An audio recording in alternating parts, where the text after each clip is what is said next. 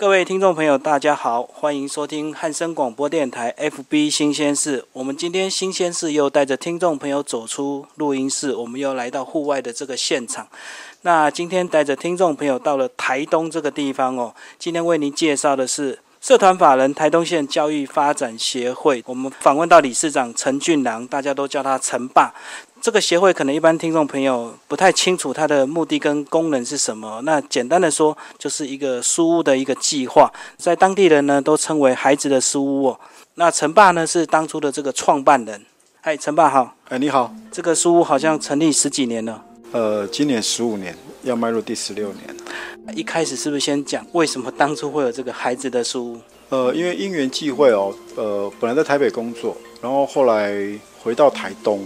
然后后来回到部落，然后在部落里面看到很多小孩子啊，就功课跟不上啊，然后父母不在啊，那就发生了很多的问题。本来想说，怎么样可以帮这些孩子，做多少算多少。但越接触越觉得这些孩子，如果有我们的帮忙，是，他可能就不会落入那种弱势的循环。举个例子说哈，因为那时候感受很深的是，孩子他上国中了，但他的英文跟数学程度却停留在国小，然后国中老师他没有时间去带他们回到原先的程度，这样教下去。那我那时候就在想说，是不是社区有一点力量帮他们的忙，然后让他们接上他们程度不足的地方，这样的话可能他们就可以解决这些问题。那我就慢慢的试，就后来发现这些孩子只要接上之后，呃，他们功课就会变得跟得上，然后慢慢的功课就会变好。那陈爸当初十五年回到部落来创办这个书屋，并不是所谓的像很多人赚大钱回到乡下退休哈，好像经济上那时候也不是那么富足，就直接做了这个事情。嗯，那时候我是有点存款，那本来是想说回到社区哦，其实最主要目的是要陪孩子，因为在外面就打拼哦，就赚钱哦，然后跟孩子就距离越来越远。那本来想要回到家里面陪小孩。我本来想要考个书记官，这样陪小孩，有没有想要接触这孩子，一路接触下去？陪小孩是指陪自己的小孩，陪自己的小孩，是是要陪自己的小孩。然后就是看到部落其他的小孩这样到处乱跑。对，因为以前在上班嘛，所以你其实没有没有那个机会跟角度去接触其他的孩子。回到家乡以后，陪自己的小孩，然后接触到其他的小孩，才发现其他小孩其实很需要被陪伴。对，那时候就陪自己的小孩心情去陪其他的孩子。而且好像都有一些原生家庭的问题，是不是？对，其实这个我接触久了以后才知道，呃，其实这个在台湾来讲算是蛮普遍的一个问题。偏乡几乎都这样。其实除了偏乡之外，其实城市也有很多这样的问题，只是问题呈现的情况不一样。偏乡可能就是爸妈不在身边，阿公阿妈陪，那叫隔代教养。那有些就离婚率高的，剩下爸爸或剩下妈妈就单亲，还有一些新的从外面来的外籍外籍的这些问题，然后。他们就这样子，没有人完整的照顾跟陪伴的前提之下，他们逐渐失去方向。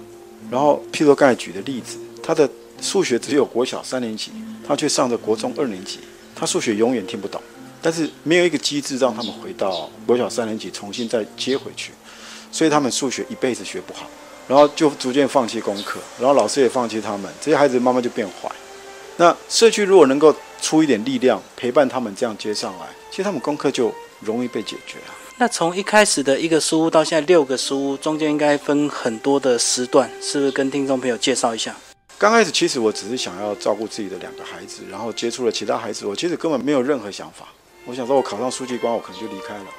但是慢慢陪，慢慢陪，发现这些孩子 我走不开，因为从两个陪到十个、六十个、一百个、两百个，因为越来越多，听他们。讲的每一个家庭的背景啊、故事啊，都会让你其实还蛮心酸的。嗯，譬如说有有小女孩要被性侵对，有些小孩子被家暴，是。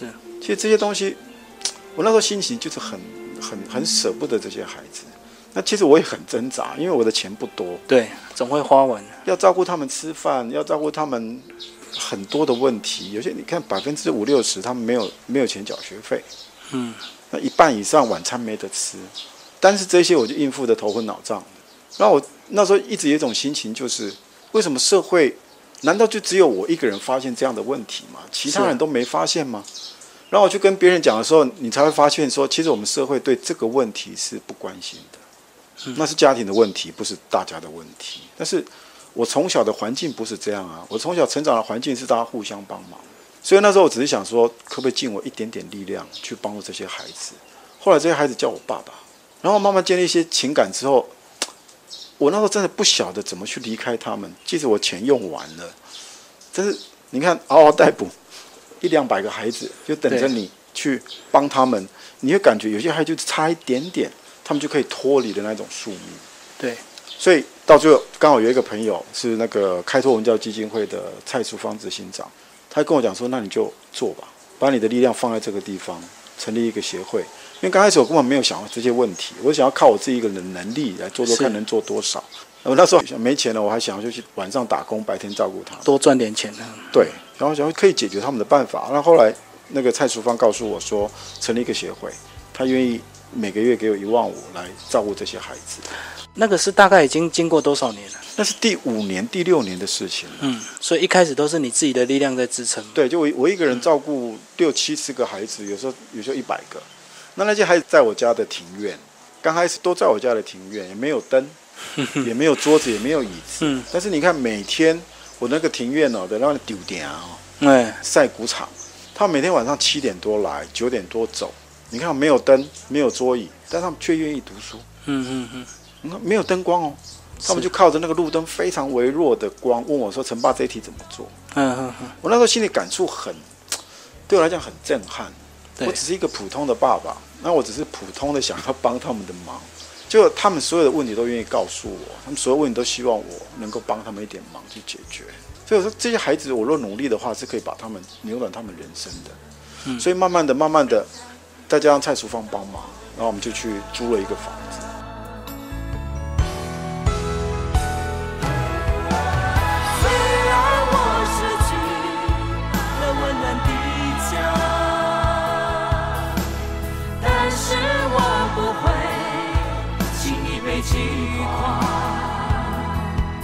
只要心中充满爱，就会被关怀。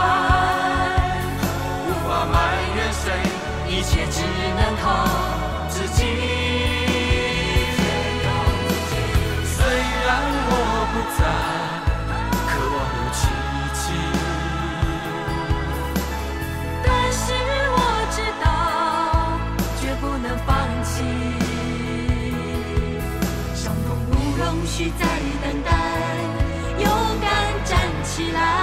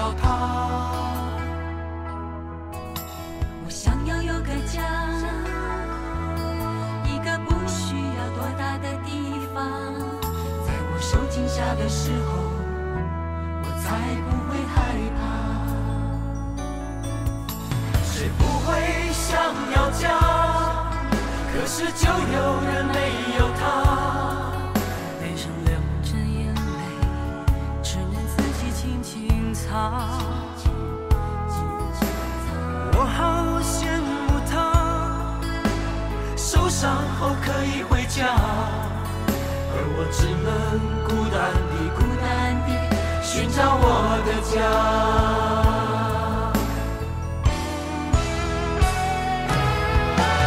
虽然我失去了温暖的家，但是我不会轻易被击垮，只要心中充。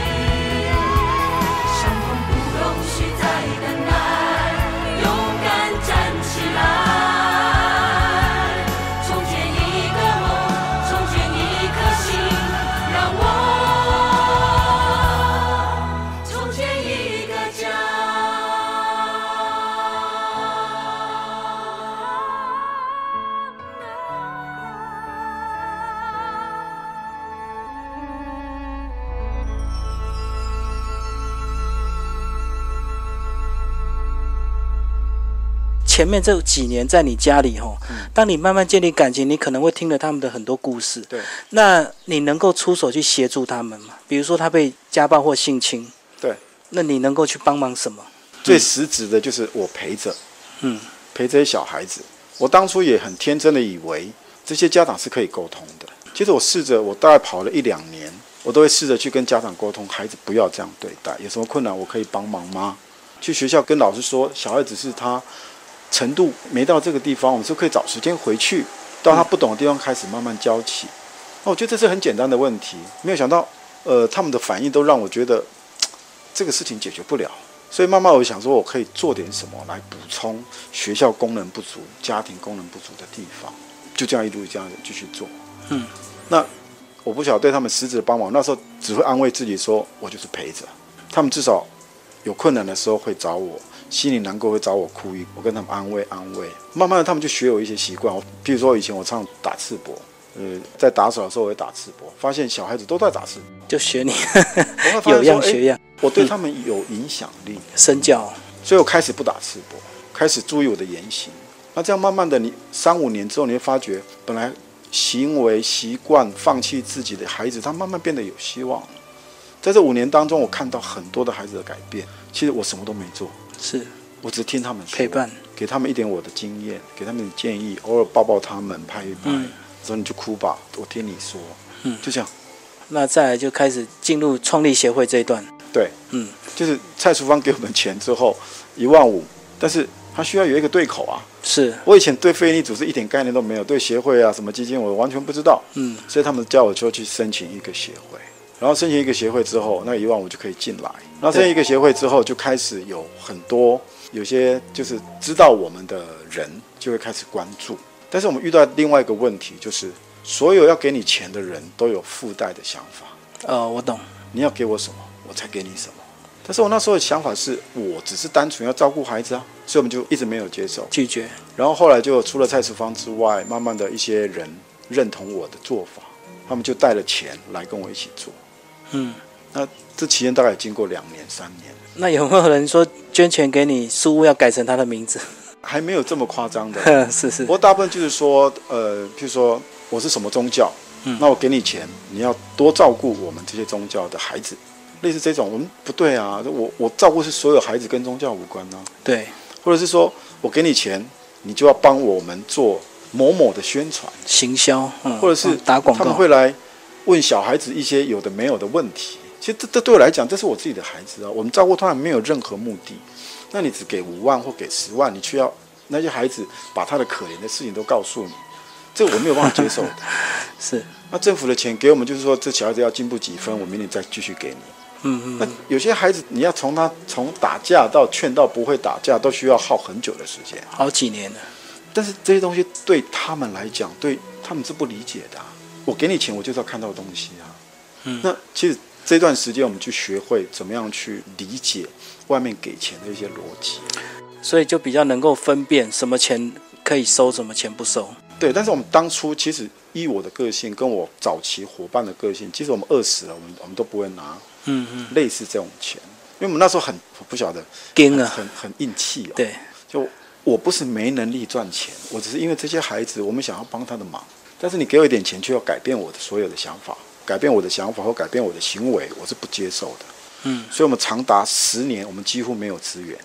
十年里面大概就是东凑西凑，因为舍不得，但是我们又没钱了。我六个伙伴几乎全部倾家荡产，十年的时间，然后其实我慢慢学会很多事情。嗯，这些事情一直到十一年才有全家的大举进入，全家便利超商，他开始认养我们的薪资，然后认养我们的一些费用。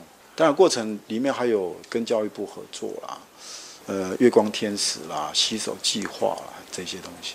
这个很多企业要大举把资源投入进来，他们一定会需要一些观察。那你怎么去接受这些考验？因为他可能真的要看到你的很多很具体的东西，因为也是怕太多敛财的。对对对，其实不晓得，是后来有他们里面的人告诉我说，其实他们已经观察我们三年，哦，被观察的时候，其实我们是不知道的。是，那我们这群人也是，也可能因为这样子，因祸而得一些福气，因为我们其实非常坚持。嗯，你看六七个人其实我们在社会上都可以过得很好，但我们把我们所有积蓄全部拿出来，其实那时候就是我们希望能够做到真的我们要想要做的事情，我们认为是做对的事情，而不是做什么慈善的事情。那时候有一个很坚决的看法，就是我们如果做不下去，老天让我们做不下去，我们就散吧。就算了，就收了。如果老天让我们继续做下去，我们就要做台湾最正确的一个非营利组织。我们那时候信念就非常的坚持，就这样一路这样挺过来。好，那当他们大举进入，又是从什么时候开始变成现在六个书屋？呃，其实在，在民国九十八年、九十九年的时候，那时候那时候叫洗手计划。是洗手计划，因为它一次要做很多单位、很多的社区，所以来找我。所以那时候一次拓拓了十四个社区，有十个书屋。那合作了一年半之后，两年，他们把钱撤掉了，然后我们不知道怎么办。是钱全部撤掉之后，老师不见了场所要付钱，怎么办？我们几个商量，结果称先把孩子叫他们回去半年，因为孩子都来了，你要叫他们回去其实是很难的，所以我们叫孩子回去半年，我们想办法到处借钱募款，我们把这些继续维持着，然后再请老师，然后我们自己六个人就到六个书分别去负责，书拓展是这样来的。那原先有十几个书，我忘记了，不知道十二个还是十四个。但是因为合作的过程当中，你会发现有很多人跟你理念并不一样，或者是有其他目的都有。对对我们后来收到剩六个，然后到这几年，我们慢慢发展，慢慢发展，现在我们一样有回到十个书屋，哦，十个书屋了现。在目前是十。所以当初就是因为这个洗手计划，它要那么多书屋，所以你们只好扩展，对，我们当初想的很单纯，就是配合他们就断呢、是。想说这样我们可以扩大照顾很多孩子，而且很多东大学生来帮忙，很好啊。那当初断的原因是钱烧完了就，还是效果不如预期？不是，我们效果其实很好。我如果没有记错的话，我们大概全省的评比是在前三名。但是评比完我们是前三名之后，告诉我们说，他这个钱不能一直放在我们这个地方，他还要去其他的地方做，所以就把钱收掉。是这对他们来讲只是一个转移，但对我们来讲是一种很大的打击。伤害，这么多小孩子，因为就我们每天照顾小孩子，你你会知道说他来这边的期待，他来这边之后获得的能量，那你把它切掉了，我们做不下去，所以我们六个人就分头去借钱，想办法想要让这个继续营运下去。后来也是因为这样打开我们募款的开始，从募款是从那个时候开始的。所以那时候对他们来讲，可能是阶段性目标完成。对，他想再去做新的合作计划。对，可是但对对我们来讲，视窗要开，我们关不了啊。对，没错，你开了这个工作之后，孩子来了，你说走就走，嗯但是我们怎么办？我们不能小孩子说啊，不，紧张，你等可以啊，我们做不到啊。所以书就是我们一直保持着，除了一些筛选掉，因为没有办法，对我，们派人去派人去做或者合并，但孩子我们一个都没有放，嗯嗯嗯。从那个时候一个都没放。所以现在又回到十个租，那接受捐款的管道是什么？是个人还是企业小额？像我刚才说的企业，就是全家啊、家乐福啊这些大企业，他们就固定会给我们老师的薪水。那其他的运作，因为我们还有其他的组别，我们还照顾大人失业的大人，哦，也也在做农业的一些事情，还，照顾三百五十个孩子。那这些大部分都靠小额小额捐款，就是我们慢慢有一些知名度，那知道我们的人觉得我们在做的事情，他们可以同意，所以一个月五百块、一千块、五百块、一千块这样子捐。我们大部分的资金来源是来自这个。他们预期看到的成果是什么？嗯，其实我们也没有特别去报告我们做了什么成果，但是我们的 FB、我们的网站，我们发生了什么事，我们会告诉他我们的理念，也会 PO 在上面。我们用这种方式去沟通。就很平时的一个态度，不是会刻意去做一个成果展或者是一个报告出来。其实这对我们来讲是比较困难的，因为我们事实上就真心在照顾孩子。是，那我们把平常做的事情就放在我们的网站上，如果有什么问题，其实电话上都可以沟通。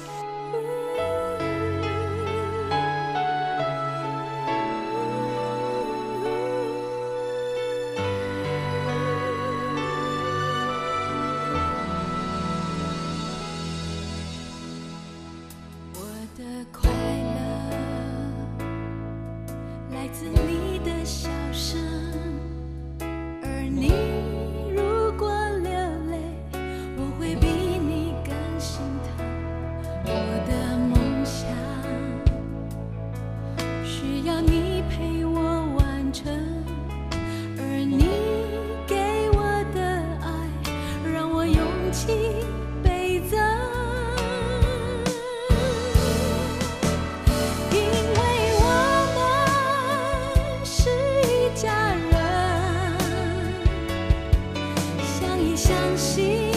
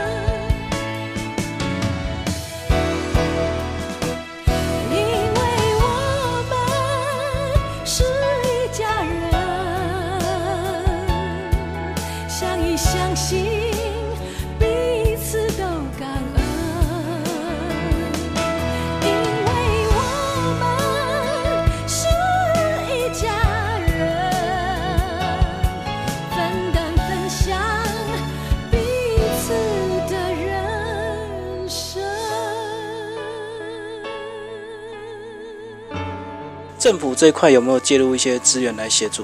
呃，因为以前的合作经验，所以我们其实尽量避免政府的合作案子，因为他们也许一下子进来一笔钱，然后之后就退掉了。嗯那我们跟企业谈，我们一次跟他谈就是三年或五年，我们至少知道未来我要准备些什么。所以其实政府的有很多的他们的申请的东西，我们尽量避免去申请，原因也在这个地方。哦，需要一些手续啊，比较繁琐。对，嗯。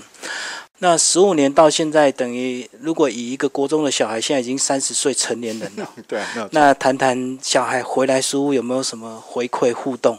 呃，其实没有办法这么精准的去说数据啊。是，不过你可以看到一个，这十四个社区，因为这十五年帮派没有了，那一些庙帮啊，一些不好的情况慢慢没有了。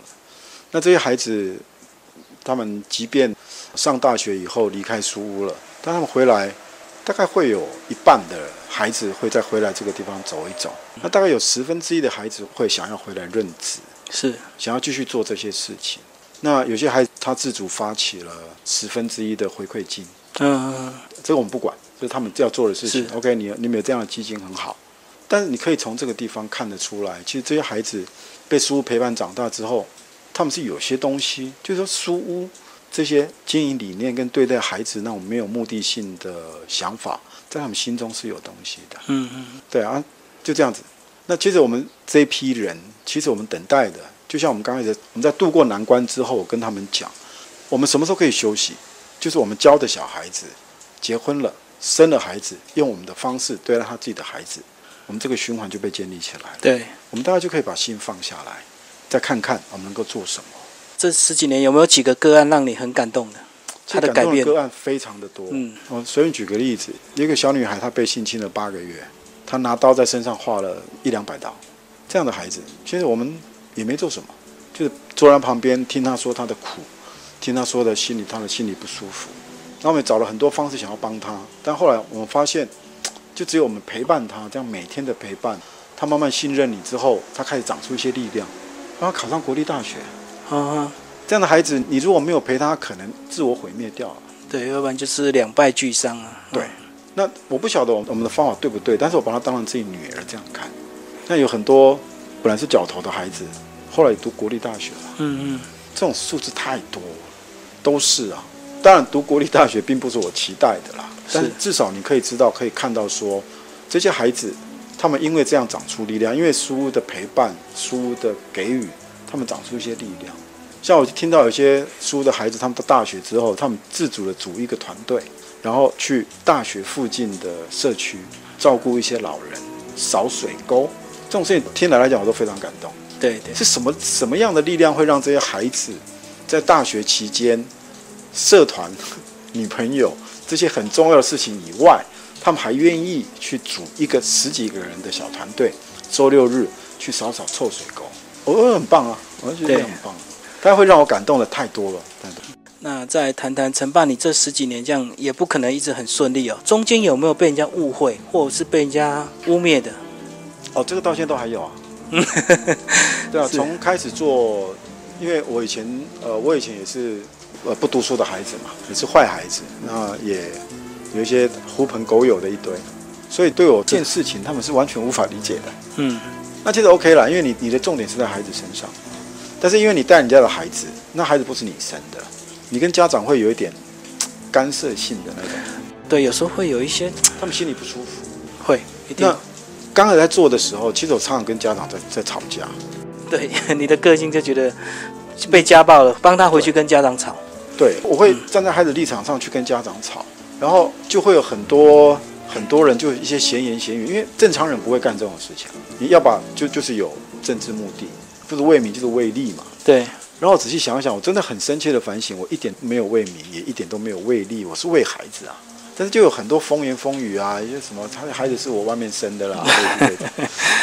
听了笑笑就好。那有些就是我，因为我这些孩子，我每个月有收多少收入啊？额外的，嗯，对啊，他们讲说啊，现在陈爸出名了啊，就是因为孩子啊，就是卖孩子去赚名声啊、赚钱啊，类似。嗯，其实 OK 啦，我可以理解，这社会本来就是这样，问心无愧哦。我带着孩子，其实 OK 啊。那现在书屋越搞越大，不是就讲的话可能就越多了。呃，其实一样哎，就是有人会反对你，嗯但也有人会支持你啊。像很多人支持我，就很感动啊。像以前反对我的，后来哎，他不是玩假的呢，他也没有因为这样而赚钱啊，是他也没有这样子去选举啊，所以他们反过来支持我也很多。那其实我们想通了一件事情，就是这件事情要成就，我们只是带头做，其实后面要有人跟着做，这叫什么？这叫社区共识。假设说我们这十四个社区两万多人，有一半的人同意，除了我自己孩子，我愿意鸡婆的去照顾其他的孩子；除了我家老人，我可以鸡婆的去照顾其他的老人。其实就是幼无幼以及人之幼，老无老以及人之老。那这社区共识如果形成，说实在，我这辈子值了。嗯嗯，所以我们其实一直在看，一直在等待，会不会有多一点人有这样的观念？其实社区是一个大家庭，这个观念对偏向弱势来讲更重要。以前本来就是这样，我们以前是这样，对啊只是因为资本主义的想法，大家拼命赚钱，反正这个地方赚不到钱，我就离开。但丢了很多问题给社区，那社区的人觉得你烂就你的，再加上现在蓝绿对立啦，政治立场不同啊，宗教立场不同，大家都分裂了，大家忘了我们是一起长大的，你是我同学，你是我学弟，你是我学姐。那社区本来就是一个家庭，它它的机能是在一起的啊、我只要鸡婆一点，多做一点事情，我比较有能力，我帮助没有能力的；我功课好，我帮助功课不好的。其实大家都可以活得很棒啊，不是吗？那我们自己也觉悟了，我们这辈子能做的就只有这么一点点事。那如果这个地方我们花三十年再做不成，那也认命了。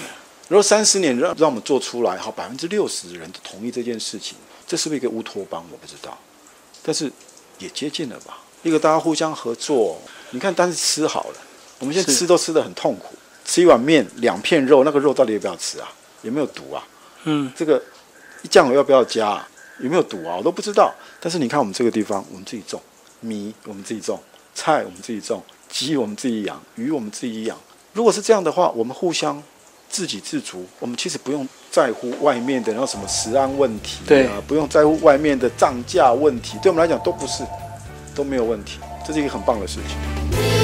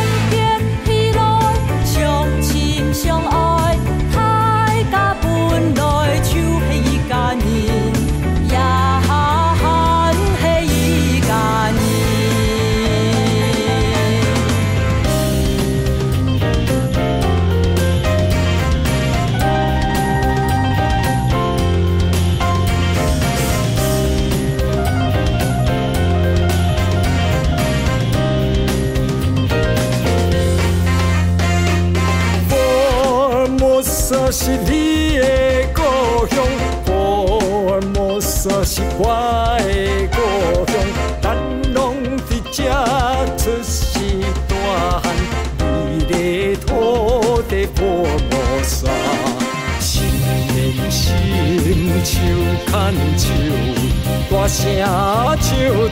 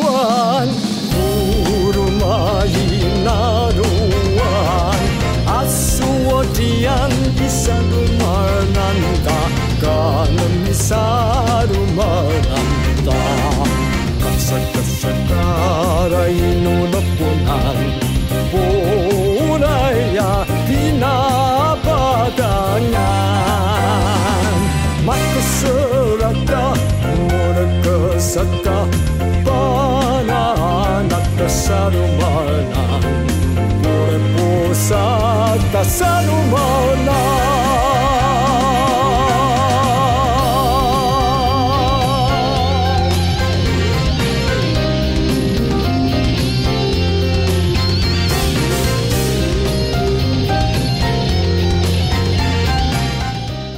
再来，慢慢书知名度也开了，那也开始接受一些各方面的援助哦。那政治这部分有没有一些想要来帮忙，然后可能有一些需要你们？你对政治这一块你保持什么态度？其实书屋有两个禁忌，第一个不能有政治立场，对，第二个不能有宗教立场。是对孩子而言，但是你个人你要信佛教，你要信基督教，我们都尊重。你是国民党或者是民进党，我们都尊重，但是不要拿这个来谈事。所以政治，你如果用朋友的立场要捐钱给我，其实我都会劝你尽量不要，我们也尽量不收，除非这个人是非常单纯的。嗯，那我们其实更重要的政治的想法是，我们这一批创造书屋的这批人，这辈子不能够碰政治选举这件事情。嗯，我可以去选村长，我甚至可以去选市代表，是但是不行。为什么不行？因为我们需要用很干净的心来单纯思考这个东西。我跟他们讲，你如果去参加任何的竞选，只有一个后果：离开书屋，否则我不会同意你。但是第二个原则是我们所有的孩子通通要参与政治运作。政治其实是照顾众人的事情，对，是做众人的事情。我们不参加政治是选举，我们一样在做政治的事情，但是我们不要去争取任何一个政治权利跟政治位置。但是我们所有孩子都要去参加政治，都要去争取政治的位置，甚至争取政治的管理权。我举个例子，就像你刚才讲的，国中的学生十五年前，现在已经三十多岁了。对，你知道我现在有将近一千多个孩子有选举权，我要选一个村长，我要选一个什么，对我来讲是简单的。是所以我告诉他们，回到你的社区去选村长，嗯但是你记得，我们会支持你，也会罢免。其实我在带孩子去执行一项政治自给自足的一个行为。想想十四个社区有十个行政区，这十个行政区，搞不好在四年之后有一半的村长、里长都是我的孩子。是，也许八年之后全部都是我的孩子。我打通电话，他们都来了。那我们要做什么事情？政治治，我们照顾自己，我们去实践政治亲民的理想。就像以前我常常带孩子去做政治的事情，譬如说每个暑假我会给他们一个题目：你怎么样去回馈社区？你怎么样不用钱的前提之下去带社区的人去做社区该做的事情而没有做的事情？所以我们的孩子就一个暑假把他们社区里面有一百多个路的坑洞，想办法 调查去弄了柏油、嗯，铺平了，是哇，没有花我。一块钱。嗯嗯嗯，自己找资源。自己找资源去拜托，而且他们铺的时候还会告诉我说，台湾铺的是错误的做法，嗯，日本铺的是正确的做法，所以台湾的打叉，日本的打勾，德国也打勾。像我们的孩子路灯坏了，他不会去找里长啊，找谁啊，他去找那个懂电的人把它切掉，嗯然后换灯泡，自己去买，换灯泡换好以后，哎，事情解决了。反倒是相关人员告诉我说，哎，你不能这样做哦，你这样做违法。对，因为他们要签案，要干嘛干嘛，有个流程。对，对，这这些流程我们都尊重，只是说这些孩子被培养出来的，他对社区的态度，社区是我的家，不是政府的家。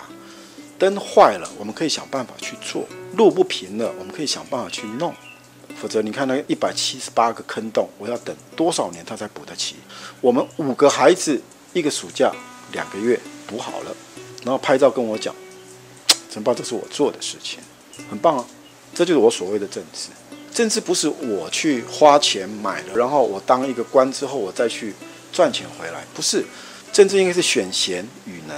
譬如说，这个社区里面有一个贤能的人，我常常跟孩子讲，我们五百个人去跪着也要求他出来帮忙管理这个东西。对，红白包为什么要你付？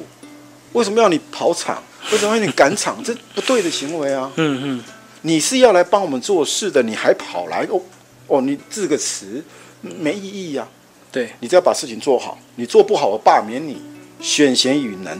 然后你做不好，我可以罢免你。而且大家忘了还有两个权利：创制跟赋权，这是很棒的东西。但是我们没有条件实施。好，假设八年后，搞不好我就实施了。嗯嗯嗯，你说这个没有意义吗？我这辈子老实说，我们输这些人这辈子能够留下来，大概就只有这个。对所以台湾会有一个地方，我们食物自己供应，我们政治是亲民的，谁说不好？我们现在连房子都自己盖，是，我们把中辍生找来，把失业家长找来，我们组了一个工班，然后我们自己盖房子。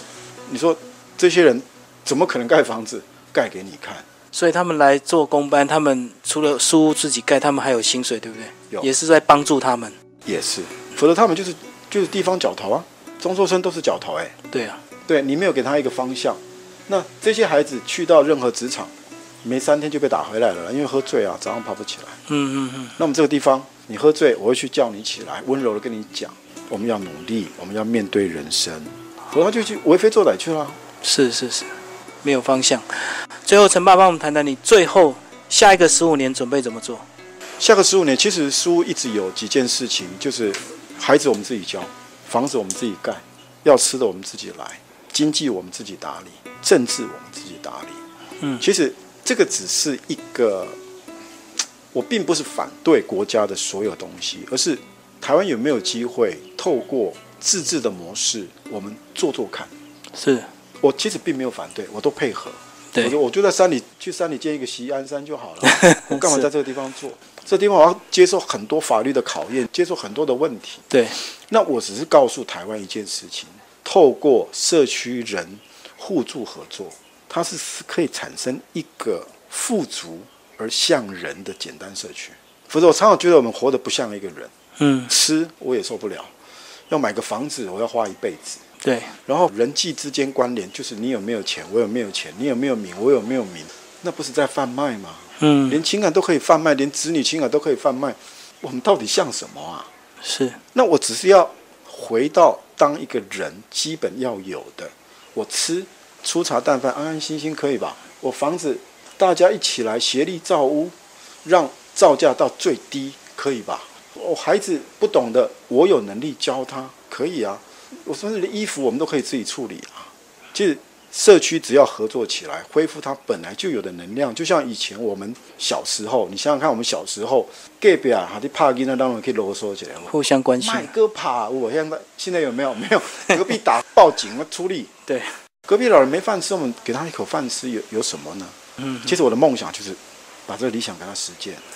那我只能做三十年，对，在十五年之后，我已经六十五岁了，我不晓得我还有没有体力或者是机缘能够继续做下去。我们这批人，我们也只希望能够做三十年，这是我们的想法。三十年之后应该就是交给书屋的小孩了，对就是你们这批人就退休。我们三，我们我们把它 这个轮有没有？是就像我刚才讲的，书的孩子跟书的孩子结婚，生下书的小小孩，然后用书的方式照顾他们。对，书有什么错误，你就告诉我们，他们会改进。嗯那这个轮是不是被建立起来？对。对，那我们还希望有多十年的时间，看看这个轮滚得如何，不要遭偏题啊。小孩子当了市代表，哦，开始贪污，对，那就不我嗯们就要出来了。对啊，所以我们这辈子大概就是会在这个十四个社区，我们不会再扩大了。嗯，因为我们没有太多的力气放在其他地方，我们一直把它做深，一直把它做深。我不晓得一个社区经过一批人、一大群人做三十年，可不可以当一个示范？可不可以当一个像人可以住的一个地方？我不晓得，但是我觉得这十五年下来，我其实看到了希望。嗯嗯嗯，所以我们会傻傻继续做下去，除非老天不让我们做下去，否则我们定当最真实、最对的这样的一个单位，这是我们的决心。最后送给我们听众朋友，你的座右铭是什么？认识自己，找到自己，勇敢的做自己。今天非常谢谢陈爸接受我们的采访。嗯，好，谢谢主。持人，谢谢。我知道午后的清风会唱歌，童年的蝉声，它总是跟风手